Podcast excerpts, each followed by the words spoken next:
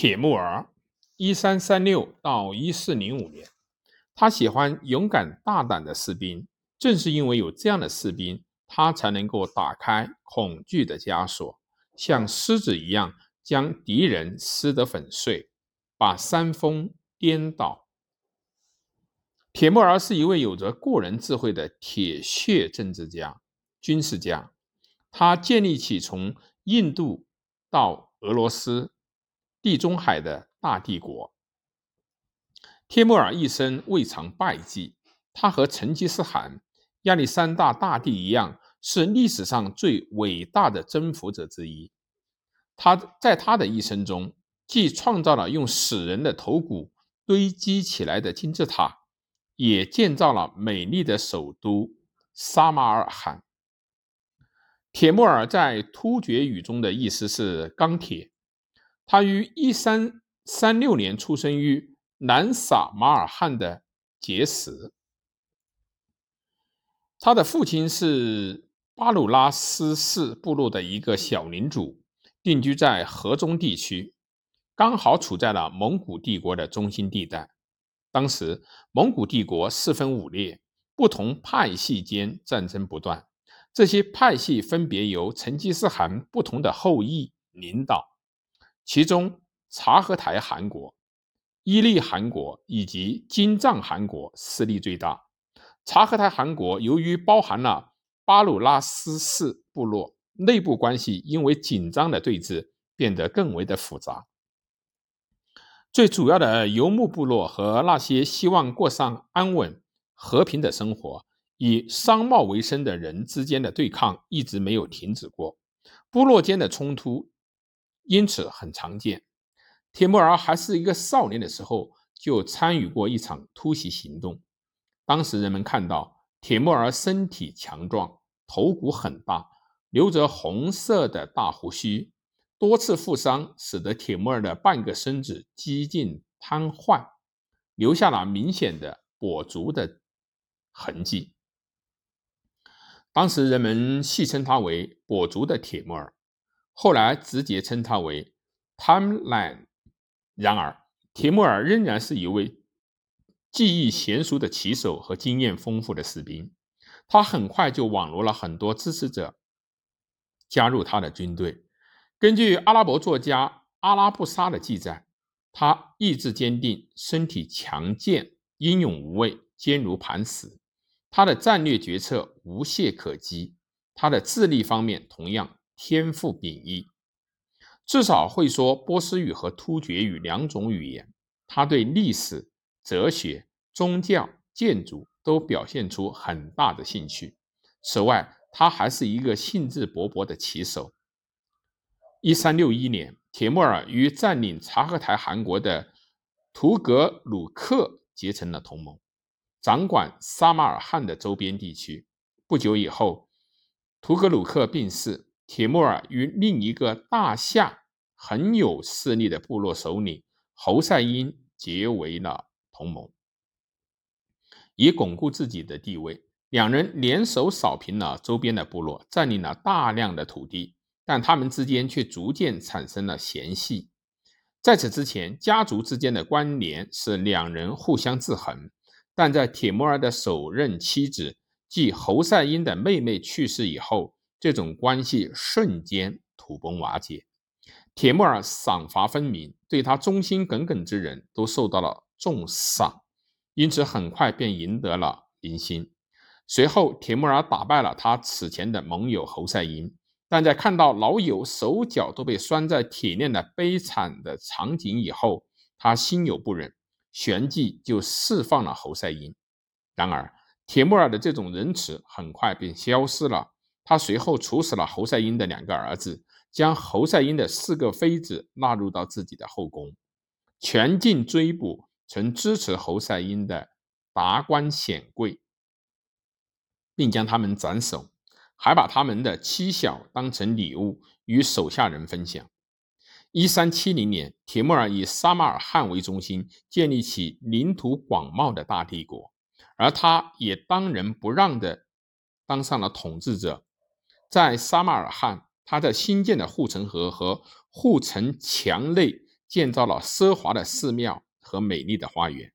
铁木儿一心想成为大帝，他自称成吉思汗的后裔，而实际上他很可能是突厥裔，向世人宣示他重建蒙古帝国的宏大目标。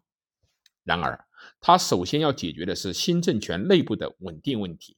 于是，他迎娶了侯赛因的遗孀沙莱汉努姆。他只保留了自己埃米尔军队统帅的头衔，以成吉思汗的后代为傀儡皇帝进行统治。他重建并霸占了曾经连接中国与欧洲贸易的丝绸之路。铁木尔对内寻求和平，对外宣扬战争，既满足了一心想要得到对外征服的人，也满足了自己希望维持和平稳定的愿望。铁木尔手下的军队高效且极具战斗力，是不折不扣的战争机器。他以每万人为作战单位，组建了一支经验丰富、训练有素的骑兵部队。最后，甚至加入了从印度得到的大象战团。骑兵部队配有足够的军粮，以应对长途行军，还有充足的弓箭和刀剑，以及用来打围攻战的石弩和攻城的锤。他手下士兵的生命都得靠竞争来延续。这些士兵来自不同的种族，包括突厥、格鲁吉亚、阿拉伯和印度。一三八零年到一三八九年间，铁木尔发动了一系列的军事行动，建立了一个庞大的帝国，覆盖了现在的波斯、伊拉克、亚美尼亚、格鲁吉亚、阿塞拜疆。安纳托利亚以及中亚的所有国家和北印度地区，他还控制着进出中国和俄罗斯南部大部分区域的通道。铁木儿一生经历过最艰苦的战争，是同金帐汗国的托托弥斯汗的大战。最终，铁木儿于一三九一年彻底击败和摧毁了金帐汗国。铁木尔最重要的武器就是利用人的恐惧心理。他派探子在军队出发前去敌国散布可怕的消息，比如他手下的士兵为了庆祝在战场上的取胜，用死人的头颅堆成巨大的金字塔；亦或他在与伊斯法罕屠杀了七万人，在阿勒颇屠杀了两万人，在提里。提克里特将七万人斩首，在巴格达将九万人斩首，在大马士革将一座清真寺里的人活活烧死，以及一三九二年波斯发生叛乱以后，他将波斯境内所有的城市一一摧毁。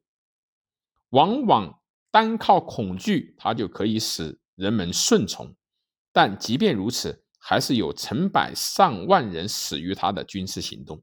同时，他建造了美丽的撒马尔罕，发明了铁木尔象棋，实行宗教宽容的政策，发动学者就哲学和信仰展开辩论。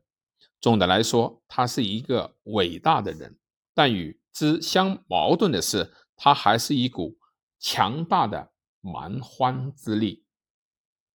一三九八年，铁木尔帝国已经扩张到亚历山大大帝和成吉思汗所未曾征服的地区。他入侵了印度，占领了德里，几十万德里居民惨遭屠杀。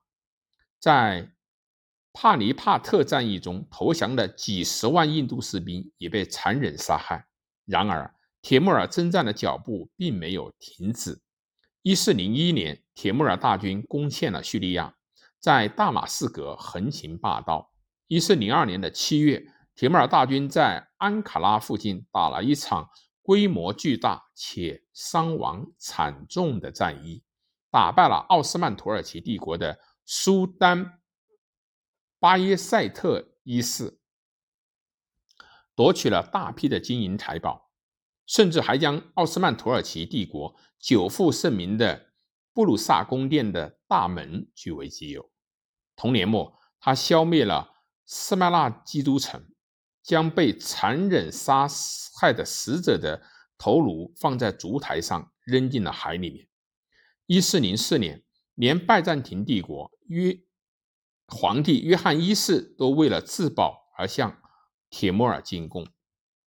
铁木尔年近七旬时，准备发动自己人生中的最后一场大战，他决定攻打明朝，但在行军路上突发疾病，卒于一四零五年的一月。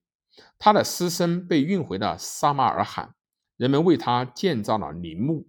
铁木尔死后，他的子嗣为了争夺帝国的统治权，打得不可开交。直到小儿子沙哈鲁平定了内乱，于一四二零年独掌大权。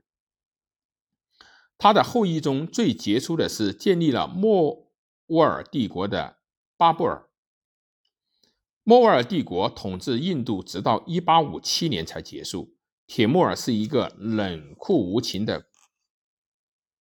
刽子刽子手，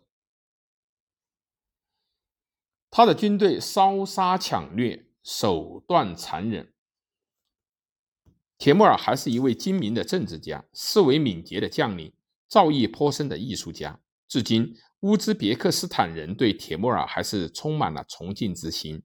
在塔什干，原先马克思雕像所在地的地址，现在立着为纪念他而建立的纪念碑。铁木尔被埋葬在撒马尔罕美观而简约的陵墓之中。相传，铁木尔的陵墓被打开后将会发生灾难。一九四一年的六月，一位前苏联历史学家发掘了陵墓。碰巧的是，数天以后，希特勒入侵苏联，卫国战争。爆发。